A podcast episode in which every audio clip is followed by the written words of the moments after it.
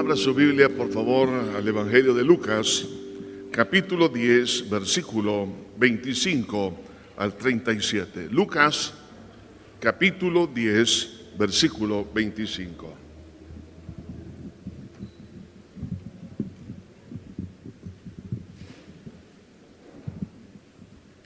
Lucas 10, 25 dice así.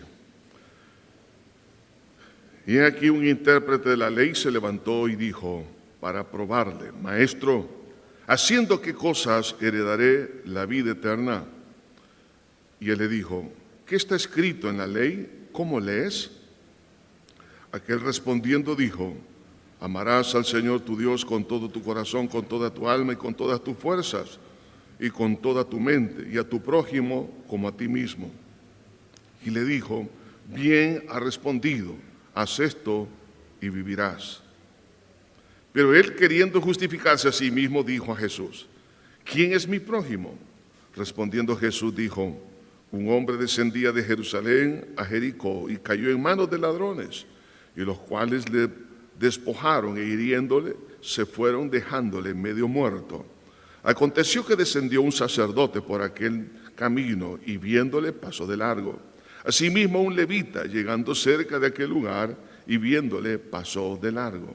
Pero un samaritano que iba de camino vino cerca de él y viéndole fue movido a misericordia. Y acercándose, vendó sus heridas, echándole aceite y vino, y poniéndole en su cabalgadura, lo llevó al mesón y cuidó de él. Al otro día al partir sacó dos denarios y lo dio al mesonero y le dijo, cuídamele, y todo lo que gastes de más yo te lo pagaré cuando regrese. ¿Quién pues de estos tres te parece que fue el prójimo de aquel que cayó en manos de los ladrones? Él dijo, el que usó de misericordia con él. Entonces Jesús le dijo, ve y haz tú lo mismo. Señor, tu palabra es tan bella y poderosa. Te pido, Señor, que me ayudes a poder entregar el consejo de tu palabra y que cada uno de nosotros podamos ser edificados, confrontados y que podamos tomar decisiones firmes con nuestra vida, Señor. Ayúdanos, Señor, a ser responsables con nuestra propia vida, que no caminemos sin identificar lo que somos en esta tierra para no perder la gran oportunidad de la vida eterna en Cristo Jesús. Amén y amén. Hay una historia en el Antiguo Testamento que es fascinante. Fue en el tiempo de Salomón, habían dos mujeres prostitutas que curiosamente casi simultáneamente dieron a luz a sus hijos. Las dos estaban en una misma habitación, pero una de ellas un descuido en la noche, pues se dio vuelta y ahogó a su bebé y este murió.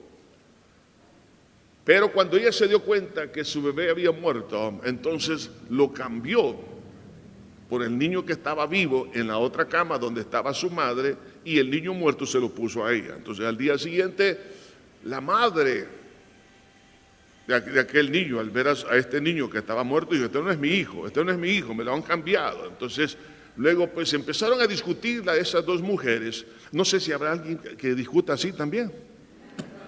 Bien, entonces estaban discutiendo, este es el mío, este es el mío. No, no, entonces dijeron, bueno, vamos a Salomón para que Salomón, claro, como ya habían oído acerca de la sabiduría que este hombre tenía, él nos va a ayudar a poder tomar una decisión correcta.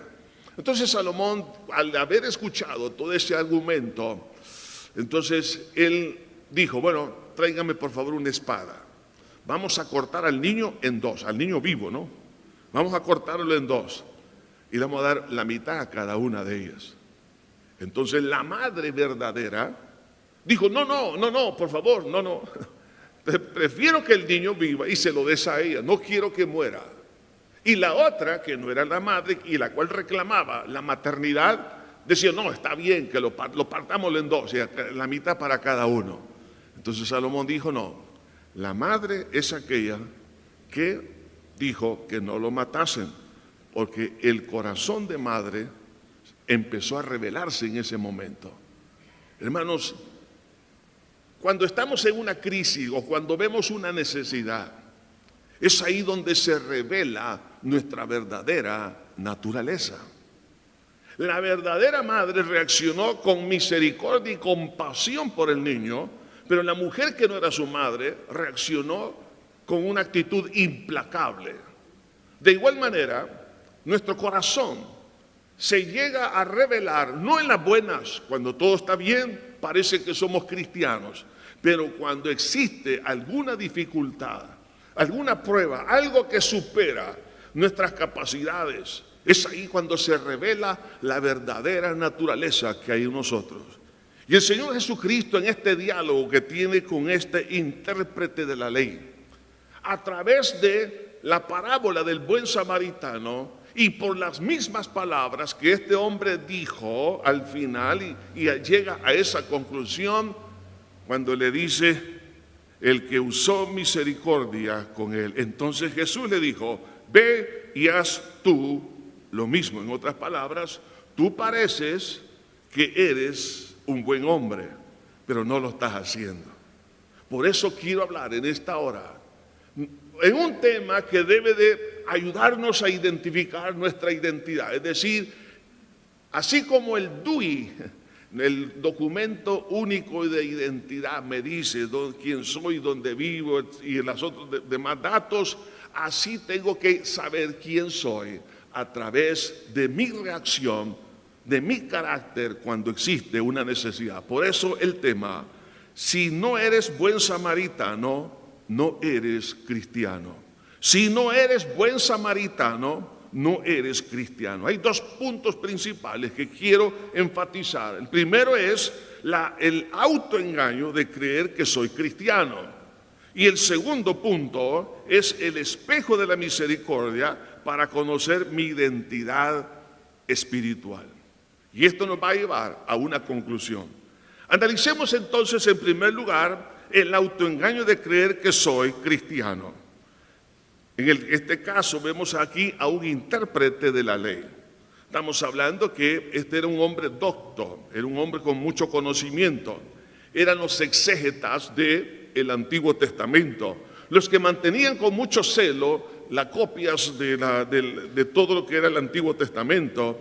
Sin embargo, había una mala interpretación de la herencia cultural religiosa porque ellos pensaban que solo por pertenecer a la raza hebrea eran salvos y también a la herencia familiar. Y por el conocimiento que tenía, él pensaba que eso, eso era ser un hombre justo delante de Dios y además de eso porque había un reconocimiento de carácter social por su capacidad y su influencia que tenía en, el mundo en el cual él vivía. Vemos ahí cómo e, ellos pensaban que estaban en buena comunión con Dios.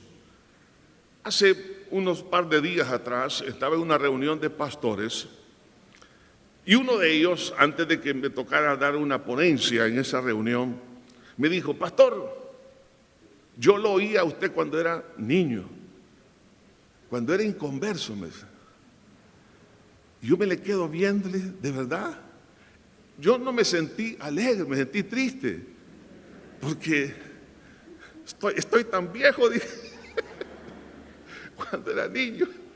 Yo lo escuchaba, me dice, cuando era inconverso lo escuchaba y ahora soy pastor, me dice. ¿Por qué digo esto? Porque hay veces, hermanos, que en nuestra vida, cuando tenemos, digamos, algunas situaciones que estamos, digamos, con lo cual estamos relacionados en nuestra, digamos, en nuestro quehacer, tenemos nuestros pensamientos, ¿no? En cuanto a lo que, a mi trasfondo y todo lo demás, eso me hace a mí cristiano. Y este hermano, mientras él oía, cuando era niño, cuando era un joven, la palabra, él me dijo, yo no era cristiano. Hay muchos que escuchan la palabra y no son cristianos. Luego él se convirtió a Cristo y ahora es pastor. Así que no toda la persona que escucha el Evangelio es cristiano. No todo aquel que viene a la iglesia es cristiano, sino aquel que demuestra el carácter de la misericordia. Así que veamos aquí seis evidencias que no veo, pero niegan mi cristianismo que yo digo que tengo. Por eso que el Señor Jesucristo le empieza a confrontar a este hombre a raíz de las palabras que él dijo antes de mencionar esta parábola. El Señor Jesús en el versículo 21 de este capítulo dijo esto. En aquella misma hora Jesús se regocijó en el Espíritu y dijo, yo te alabo, oh Padre, Señor del cielo y de la tierra, porque escondiste estas cosas de los sabios y entendidos y las has revelado a los niños. Sí, Padre, porque así te agradó.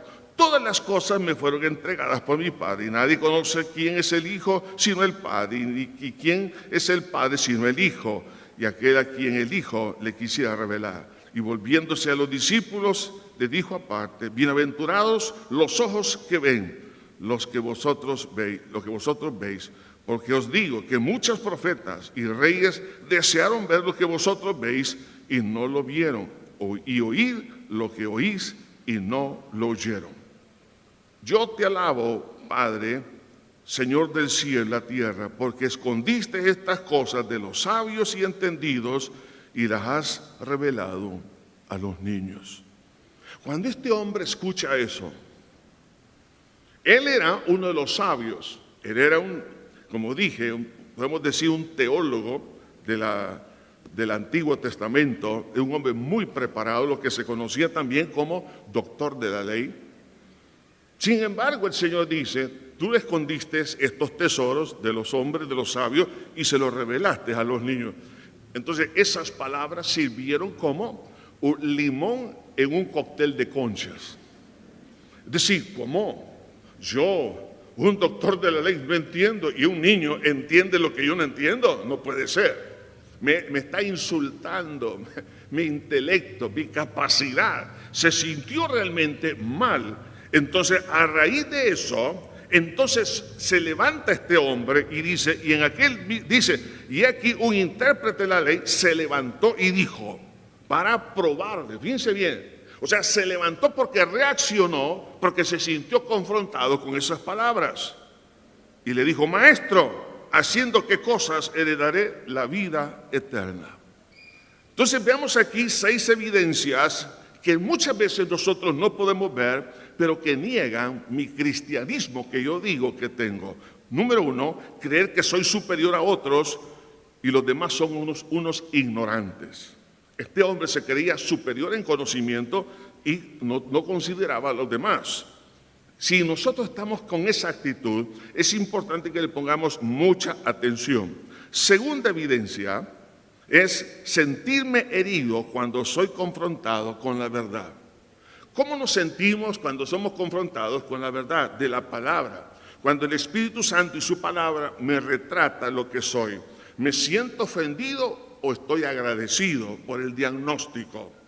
Pero este hombre se sintió ofendido. Pregunto, cuando usted recibe un consejo, cuando alguien le hace ver que algo que no está bien, usted se siente ofendido, se siente tan mal que reacciona negativamente y de alguna manera empieza hasta a desafiar a Dios. Tercera evidencia, creer tener derecho de encontrar un error en la verdad por su orgullo herido. Y aquí un intérprete de la ley se levantó y dijo, para probarle. La palabra probar en el griego significa, que se traduce aquí, es sencillamente probar a fondo, es decir, examinar. En otras palabras, que la intención de este hombre era querer encontrar en Dios hecho carne un error poner a prueba el carácter y el poder de Dios. Cuando alguien es tan lleno, está lleno de soberbia, es más, comienza a cuestionar a Dios. Y Dios, ¿y tú por qué permites esto? ¿Por qué lo haces? Esa actitud realmente está revelando la identidad que nosotros tenemos. La cuarta evidencia es ocultar mi mala intención con la dulzura de las palabras. Normalmente una, una persona que no tiene la naturaleza de Cristo oculta su orgullo, su soberbia a través de la dulzura de las palabras y se acerca diciéndole, maestro. En otras palabras, yo soy un alumno, soy un discípulo, tú eres un maestro. Pero esas son palabras lisonjeras. no tienen, no tienen esencia, porque realmente este hombre se sentía superior a Cristo y cuando alguien cae en esta actitud de ocultar su error, su naturaleza, diciendo palabras dulces, realmente está ocultando realmente la mentira la cual está viviendo. Tengamos mucho cuidado con las personas que algunas veces se nos acercan o quieren aparentar que son cristianos por palabras dulces. Yo no sé si usted se ha decepcionado de aquellas palabras que le dijo su esposo o su esposa o, o le dijo un amigo, una amiga, y de repente salió este amigo, esta amiga con otras cosas, pero que fueron realmente hirientes. Alguien le traicionó, alguien le, le faltó a su, su confianza en la empresa, en su negocio, donde sea, y de repente, pero esta persona siempre hablaba bien, siempre era una persona muy dulce, pero realmente su carácter era un carácter malévolo. Entonces vemos aquí una persona que realmente no tiene esa identidad como cristiano, oculta su mala intención con palabras dulces. Quinto, esta persona conoce algo de la palabra, pero no lo obedece. Puede conocer algo de la Biblia, pero no lo obedece. Por eso Jesús le dijo, haz tú lo mismo. En otras palabras, tú dices, amarás al Señor tu Dios con todo tu corazón, con toda tu mente y a tu prójimo como a ti mismo. Lo conoces intelectualmente, sabes mentalmente lo que, lo que Dios pide, pero no lo obedeces. Entonces, una persona que no tiene una verdadera identificación con Cristo, conoce la palabra, pero no hace, es decir, no hay obediencia, no hay, no hay praxis en esto. En sexto lugar, defiende su falsedad espiritual. ¿Cómo lo hace? Apoyándose en una mala interpretación. ¿Y cómo reaccionó este hombre? Entonces le dice, Señor, ¿quién es mi prójimo? ¿Por qué le dice eso?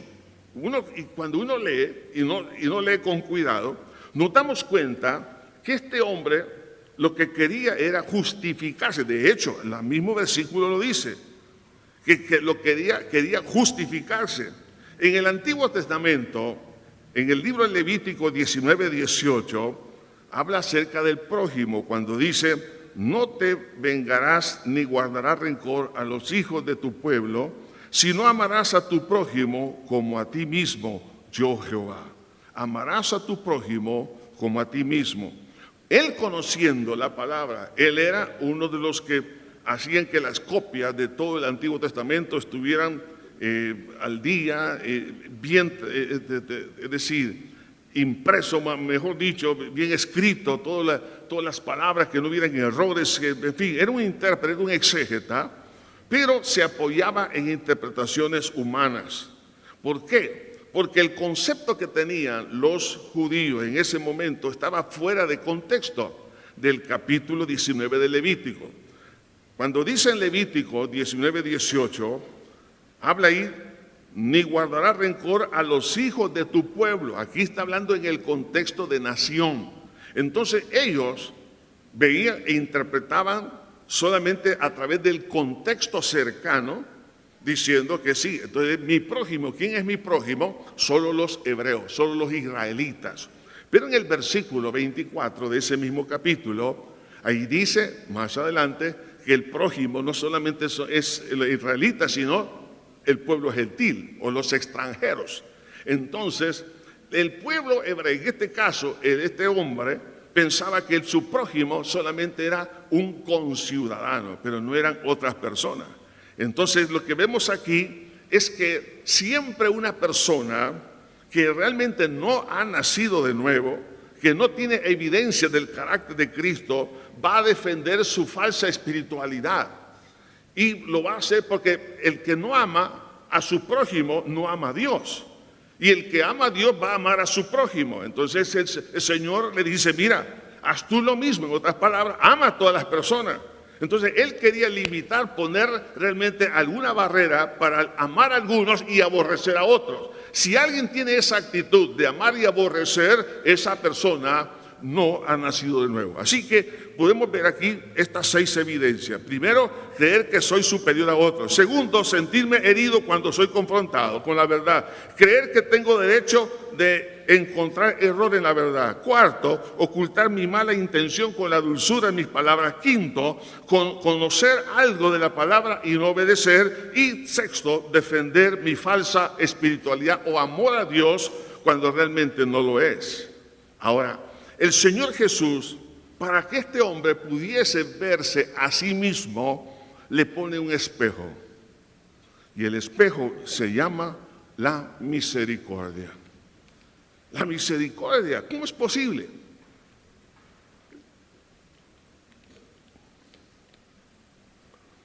Cuando llegamos a, comprar algo, normalmente nos están pidiendo nuestro número de identidad. ¿Cuál es el número de su DUI? Ya todos más o menos lo sabemos, ¿no? Entonces, aquí está, podemos decir, el DUI espiritual, que es la misericordia. La palabra misericordia es una palabra que también es un poco difícil de traducirla porque hay tantos términos, tanto en el Antiguo, Nuevo Testamento, hebreos y griegos, pero podemos hacer una diferencia entre lo que es la compasión y la misericordia. La compasión es sentir aquel dolor por la persona que está afectada.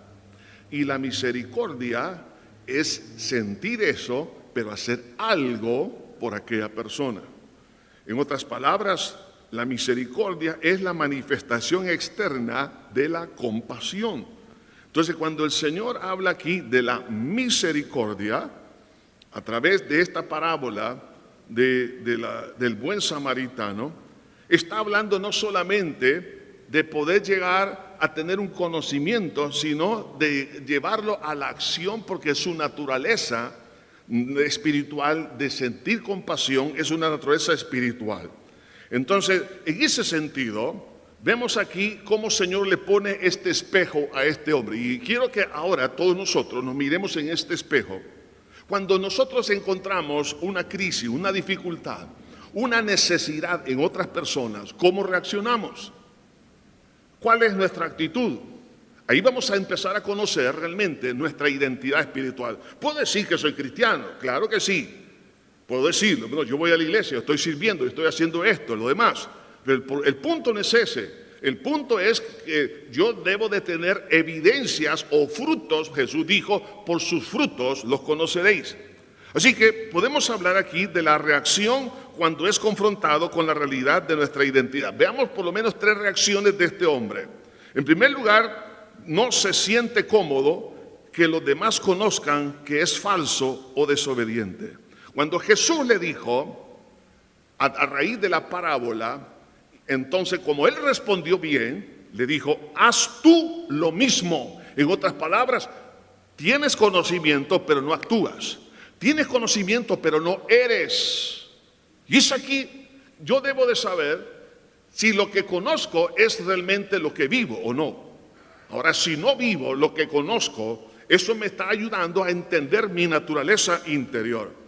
Entonces cuando Jesús le dijo, le dijo, haz tú lo mismo, o sea, bien lo sabes, de memoria, tú lo sabes, pero no lo haces.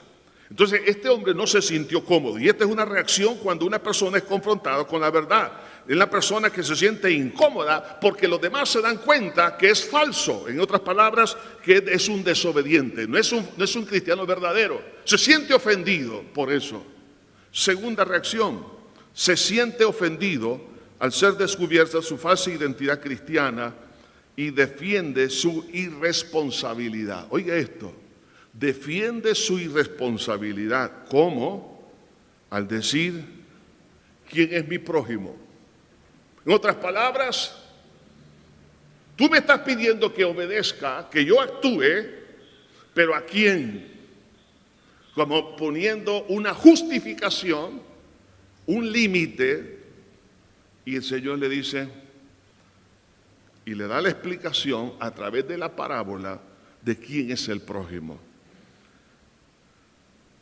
Y cuando el Señor habla de esta parábola de lo que es un judío, un israelita que fue herido en el camino por ladrones, fue asaltado y quedó medio muerto, y el que lo vendó, lo curó, lo, curó, lo cuidó, le dio todas las atenciones, era un samaritano. Ahora, la situación que Jesús está presentando aquí es de dos pueblos, hermanos. Los samaritanos surgen de una mezcla de los israelitas con otras culturas y otros pueblos, otras razas. Así que e, ellos siempre había una disputa, había un nacionalismo tremendo en cada uno de ellos y un patriotismo y había un pleito, no se llevaban bien. Por eso la mujer samaritana le dijo a Jesús que los, judíos y samaritanos no se llevaban entre sí. ¿Por qué? Porque había una, raíz, digamos, cultural que, los, que se aborrecían como culturas los unos a los otros. Entonces Jesús pone esas dos culturas, digamos, en choque. Y en este caso, un samaritano ayudando a un israelita que fue asaltado. Entonces, pero este hombre quiere defenderse de su irresponsabilidad haciendo la, pregunta, ¿quién es mi prójimo? En otras palabras, ¿cuáles son los límites? ¿A quién lo tengo que hacer? Lo tengo que hacer a todos, no importando a quién, o solamente a las personas más allegadas a mí. Entonces, este, siempre una persona, oiga bien esto, que es confrontado con la realidad, defiende su irresponsabilidad. Siempre anda poniendo límites. No, hasta aquí nomás. Yo no puedo ir hasta más adelante. Esta es mi responsabilidad. Eso se da, uno se da cuenta, por ejemplo, de un mal trabajador. Un mal trabajador es que eh, cumple con todas las responsabilidades que se le dan, le han descrito, sin embargo no puede dar una milla más, no puede ayudarle a, digamos, a otro compañero, a otra compañera de trabajo, sino que dice, no, hasta aquí llega mi responsabilidad, que otros hagan lo de ellos. Eso es un mal trabajador. Un buen trabajador es que, no porque no solamente vela por él, sino que está velando por la empresa, velando por el equipo, de equipo de trabajo. Entonces, cuando alguien está definitivamente defendiendo su irresponsabilidad y la justifica, es porque no ha nacido de nuevo. Al ser confrontado, ¿por qué? Por su ausencia de amor. ¿Qué significa no tener, no tener misericordia? Sencillamente es que el amor de Dios no está en esa persona. Jesús dijo, en esto conocerán todos que sois mis discípulos es decir, esta es la evidencia que os améis los unos a los otros. El amor es el distintivo, no es la presencia física en un templo, no es un ministerio, no es predicar, no es enseñar. Es el amor de Cristo, porque eso ya tiene que ver con la evidencia del carácter o del cambio de naturaleza en el corazón. En primera de Juan capítulo 3 versículo 10 dice, en esto se manifiestan los hijos de Dios y los hijos del diablo. Oiga bien esto, aquí hay dos grupos en el mundo, los hijos de Dios y los hijos del diablo. Todo aquel que no hace justicia y que no ama a su prójimo no es de Dios. El que no ama a su prójimo no es de Dios. En otras palabras, lo que está diciendo que es hijo del diablo. Entonces, es importante que evaluemos si realmente hay amor en nosotros. El apóstol Pablo por eso decía que en 1 Corintios capítulo 13, si no tengo amor, vengo a ser como metal que resuena o címbalo que retiñe. Porque el amor, el amor ágape, es evidencia de que tenemos una nueva naturaleza en Cristo y que ese amor lo recibimos por la presencia del Espíritu Santo. Eso dice Romanos capítulo 5 que el amor de Dios fue derramado por su Espíritu en nosotros. En otras palabras, si no tengo el Espíritu de Dios en mi vida, no tengo amor. Entonces, si no tengo al Espíritu de Dios en mi vida, entonces el amor ágape no existe. Y si no existe, es porque no soy cristiano. En el versículo 14 dice, nosotros sabemos que hemos pasado de muerte a vida en que amamos a los hermanos. El que no ama a su hermano permanece en muerte. Permanece en muerte. Totalmente claro. En el, siempre en primera de Juan 4.8 dice, el que no ama no ha conocido a Dios porque Dios es amor. Ahora, si Dios en su naturaleza es amor y nosotros somos, o por lo menos decimos que somos hijos de Dios, tengo que tener el ADN de Dios, porque soy hijo de Dios, porque he sido engendrado por el Espíritu de Dios y por su santa palabra. Entonces, sí, la, siembra que se hizo por la palabra y el Espíritu Santo, la nueva naturaleza, entonces esa nueva naturaleza se manifiesta en amor. Ahora, si yo no tengo amor, es una evidencia de que mi identidad que yo decía tener, no la tengo.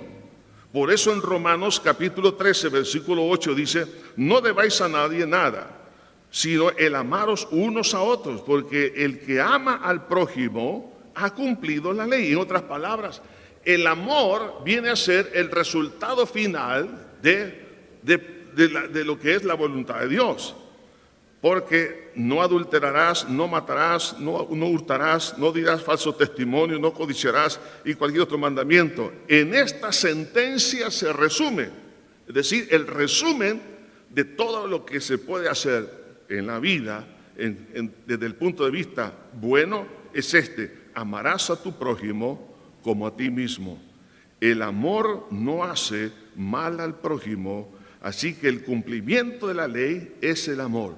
Si nosotros no hacemos bien, no tenemos misericordia por una persona que está sufriendo, por alguien que tiene una necesidad, y yo paso de largo como un sacerdote o un levita, y para mí es indiferente a aquella persona, le veo sufrir, le veo que está llorando, le veo que tiene crisis, que está medio muerto, como dice aquí la parábola, pero eh, realmente a mí no me importa la vida de otra persona. quiero decirle una cosa, no nos engañemos, y le digo esto en el amor del Señor, porque Cristo está a las puertas.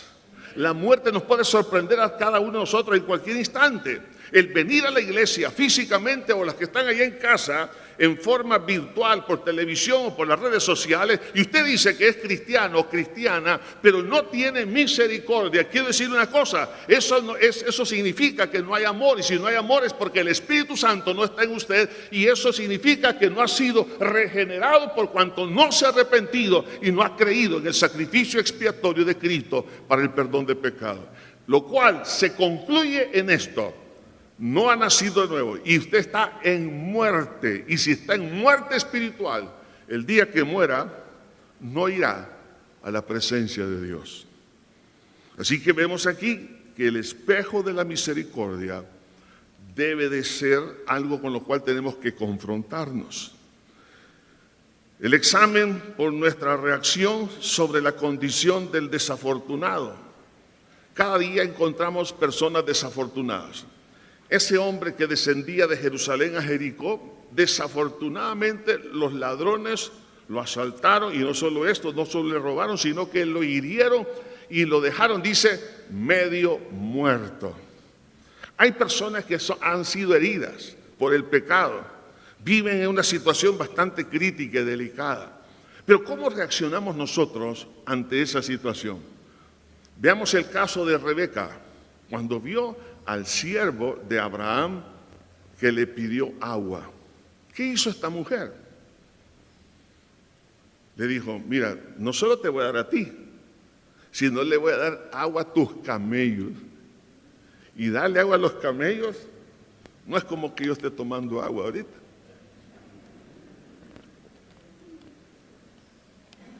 Gracias a Dios por el agua. Un camello almacena un promedio de 168 litros de agua. El pozo en el cual ella tenía que bajar en una, una, grada espiral, y no crean que una grada que, que hoy en día más o menos tiene la, altura de una grada, más o menos 16 centímetros, entonces son cómodas para subirlas. No, pero esas gradas hasta el día de hoy tienen más o menos como 23 centímetros, o sea que hay que levantar bien el pie y no tiene, no tiene seguridad, sino que son, eh, han sido, digamos, eh, labradas en la misma roca, así que no hay, no hay, no hay pasamano. Entonces, para, para llevarle agua a los camellos, ahora se los dejo a usted de tarea de pura matemática. ¿cuántos litros de agua tiene un cántaro? Si un camello almacena 168 litros de agua, ¿cuántas veces esta mujer tuvo que bajar al pozo para un camello? Y tenía 10 camellos. Lo cual, ¿qué es lo que estaba, qué, es lo que estaba, eh, se estaba revelando ahí? El carácter de esta mujer era una sierva. Por eso dice la escritura que cuando Abraham estaba viendo a esa mujer, se maravilló. ¿De qué se maravilló? Se maravilló de su carácter. Y entonces le dijo, oye, bueno, en mis palabras se lo voy a decir, tú vas a ser la esposa de Isaac. Y ahí se compuso todo, ¿no? Ahí hicieron el engagement, hubo, bueno, y ustedes saben la historia, ¿no? Entonces ella se convirtió en una de las esposas de los patriarcas de Israel, de Isaac. Entonces, ¿qué es lo que estaba viendo eh, eh, este hombre? Cómo ella reaccionó ante la necesidad de él. Y no solo de él, sino de los camellos. ¿Qué es lo que, hermanos, nosotros podemos esperar de nosotros mismos? Es cómo reacciono en los momentos de dificultad. Por ejemplo, ¿cómo reacciona usted cuando un miembro de su familia está enfermo? ¿Se siente incómodo? ¿Se siente mal? ¿Siente que las cosas, dice, ¿y por qué la gente se enferma? ¿Ah? ¿Cómo, cómo reacciona? Entonces te dice, y es que ya no tengo tiempo para ir con mis amigas al salón de belleza. Ahora tengo que estar aquí en la casa. O, el hombre también reacciona. Ah, ¿Para qué? ¿Para qué te enfermas? Me saliste tan más, enferma que la enfermedad. ¿Cómo reacciona? ¿Siente misericordia o se siente indiferente y pasa de lejos como pasó el sacerdote y el levita? Así que en este caso vemos que hay tantas personas que han sido víctimas del pecado y de Satanás, que han sido heridas en el camino de la vida. Hermanos, están muertos o por lo menos están a punto de morir eternamente. Y estas personas necesitan que haya un verdadero samaritano, verdadero cristiano, que se acerque a presentarle el Evangelio, que lo evangelice, que lo gane para Cristo pero ¿cómo estoy viendo a esas personas? Yo las veo que sonríen, las veo que platican, las veo que trabajan, las veo esto, pero espiritualmente están heridos. Entonces, la persona que se acerca a evangelizar, a disipular, a ayudarle a estas personas, ¿para qué? Para que realmente puedan tener una experiencia de vida, curarle las heridas. ¿Cómo se curan esas heridas? del pecado y de Satanás, la única manera es con el arrepentimiento y la fe en la sangre de Cristo nuestro Señor, que perdona pecado y limpia toda impiedad y toda inmundicia y rompe ataduras. Entonces las necesidades de los demás evalúan mi identidad, en otras palabras.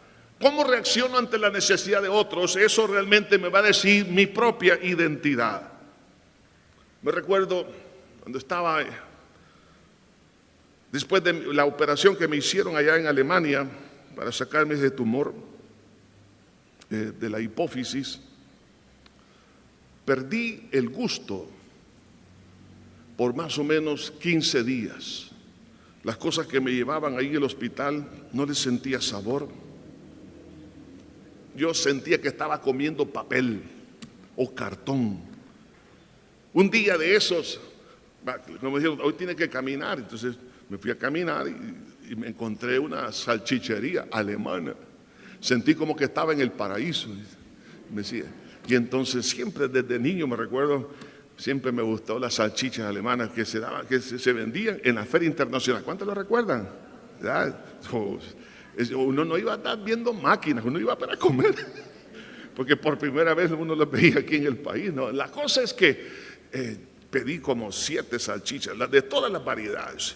Sin embargo, no le sentía sabor a nada. Le puse mostaza, de todas las mostazas que estaban ahí, y ninguno, no sentía sabor a nada. El problema fue que me explotó en el estómago. Sentí que fuego salía de acá. Pero en la boca no le sentía sabor a nada. Hermanos, cuando yo no siento ningún, digamos, compasión, cuando soy insensible ante la necesidad de otros, eso me está diciendo que hay muerte en mi vida. un nervio está malo, o ya sea por dos causas, o estoy muerto espiritualmente, es decir, no soy cristiano o soy un cristiano carnal, la, cualquiera de las dos posibilidades. Pero si yo no tengo sensibilidad ante lo que está sucediendo, que personas están yendo al infierno, yo no siento nada, no me importa nada, no evangelizo, no me, no me acerco a las personas, sencillamente lo que estoy mostrando es o ando en la carne o soy una persona que no ha nacido de nuevo. Zacarías dice el Señor en Zacarías 7:9, así habló Jehová de los ejércitos diciendo, juzgad conforme a la verdad y hacer misericordia y piedad cada cual con su hermano. Hacer misericordia, ¿por qué? Porque esa es la identidad, eso es lo que nos revela realmente lo que somos nosotros, porque esa virtud solo puede surgir de un corazón que ha sido regenerado. Ahora, hagamos la comparación de las dos reacciones. Uno no sintió misericordia, representado por el sacerdote y el levita, no sintió nada. Pero el, samaritano sintió misericordia por el perdido. Sintió misericordia y se acercó. ¿Qué es lo que hace una persona cuando tiene misericordia? Tiene contacto con el que agoniza. Trata de acercarse, no es indiferente. Segundo, se interesa para saber en qué se le puede ayudar. Tercero, surge la misericordia que está en su corazón y viéndole dice, fue movido a misericordia. En otras palabras, la misericordia que estaba dentro, al darse cuenta de su condición, brotó porque ya estaba en él la misericordia. Cuarto, hace lo posible para restaurarle con la ayuda de otros y acercándose le vendó sus heridas, echándole aceite y vino, poniéndole en su cabalgadura, lo llevó al mesón y cuidó de él hace lo posible, pero si no puede, entonces pide ayuda. Y de hecho eso es lo que hizo este hombre. Dice, al otro día de partir sacó dos denarios y lo dio al, mesonero y le dijo, cuídamele y todo lo que gastes de más yo te lo pagaré cuando regreses. Es decir, que no le importa el precio, sino el bienestar de los demás. Si no nos interesa el bienestar de los demás, sino que solamente ver mi bienestar, no me acerco. ¿Por qué? Porque a mí no me interesa. Si yo no tengo esa sensibilidad es porque estoy muerto o estoy a punto de morir por mi carnalidad. Entonces eso nos ayuda a saber en qué condición estamos. Y quisiera concluir diciendo, hermanos, Dios desea que podamos evaluar en qué condición me encuentro. El mundo necesita de buenos samaritanos. La falta de evangelismo, mi pregunta es esta, ¿no será que estamos llenos de cristianos falsos o confundidos o cristianos carnales? La falta de misericordia nos está revelando nuestra condición espiritual Tú dices que amas a Dios, conoces a Dios, eres un intelectual, eres un teólogo. Increíble. Pero como no hay praxis, no hay cambio de naturaleza, la verdad que nadie va a entrar al cielo por ser intelectual, sino por haber sido regenerado por la palabra y por el Espíritu. Por eso eh, Jonás, en el momento de la disciplina a la cual él cayó, porque este hombre cayó en la insensibilidad y dijo estas palabras, el que sigue las vanidades abandona las misericordias de Dios. El que sigue las vanidades abandona la misericordia de Dios. Jesús dijo, sed pues misericordioso como también vuestro Padre que está en los cielos es misericordioso. En Efesios 4:32 dice, antes sed benignos unos con otros, misericordiosos, perdonándoos unos a otros como Dios os ha perdonado a vosotros en Cristo. Primero de Pedro 3:8 dice finalmente, sed todos de un mismo sentir, compasivos, amándos fraternalmente, misericordiosos, amigables. Dos llamados quiero hacer. Uno, para toda aquella persona que dice ser hija o hijo de Dios, pero si usted no ve misericordia, si usted no, ve realmente que se le conmueven las entrañas y no hace algo por la persona que está sufriendo, especialmente no hace nada por su condición espiritual, para llevarlo a la vida eterna, si usted no tiene eso, no tiene la regeneración o el cambio de vida que Dios quiere. En otras palabras, no ha nacido de nuevo. Dice ser cristiano, pero no lo es. Por eso le hago este llamado. Es mejor que rectifiquemos y le demos un golpe fuerte a nuestro orgullo. Este hombre se creía que era un hombre que estaba en buena comunión con Dios. Pero cuando Jesús le dijo, haz tú lo mismo, se dio cuenta que solo conocía, pero que no tenía cambio de corazón. Si usted ha entendido este mensaje, yo le invito ahí donde está a hacer esta oración conmigo. Repítala, por favor. Padre eterno, que estás en los cielos, me arrepiento de todo corazón porque me he engañado a mí mismo diciendo que soy un hijo tuyo, pero no lo soy. Veo que no existe la misericordia en mí. Soy egoísta, me he rebelado contra ti, he pecado una y otra vez.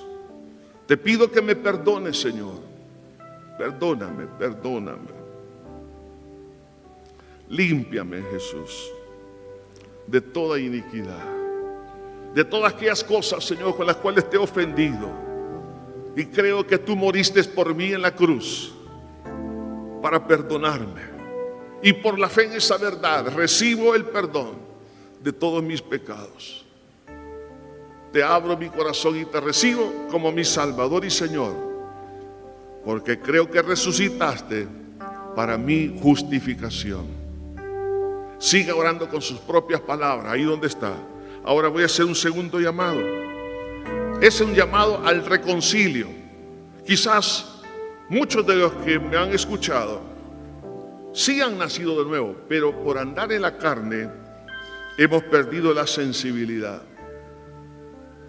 Si esto es así, este es el momento de reconciliar con el Señor. ¿Quiere hacerlo? Diga conmigo, Señor, te pido perdón,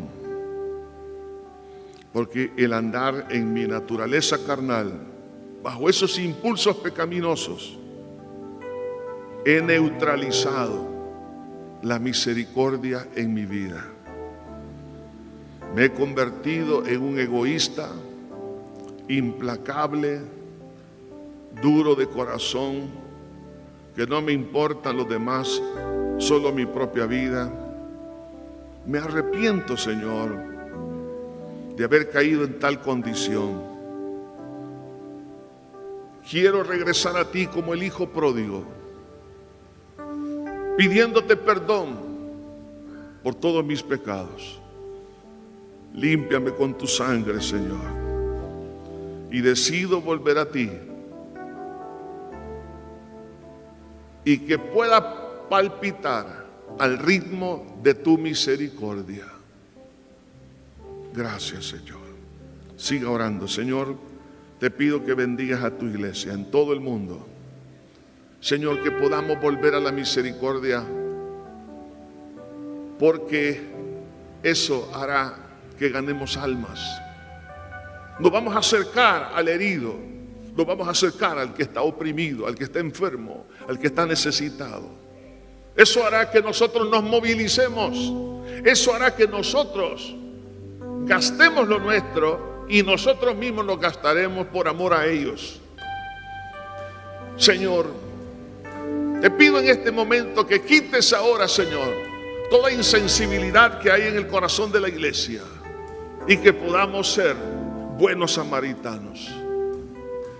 El buen samaritano es un cristiano y el que no lo es no es cristiano.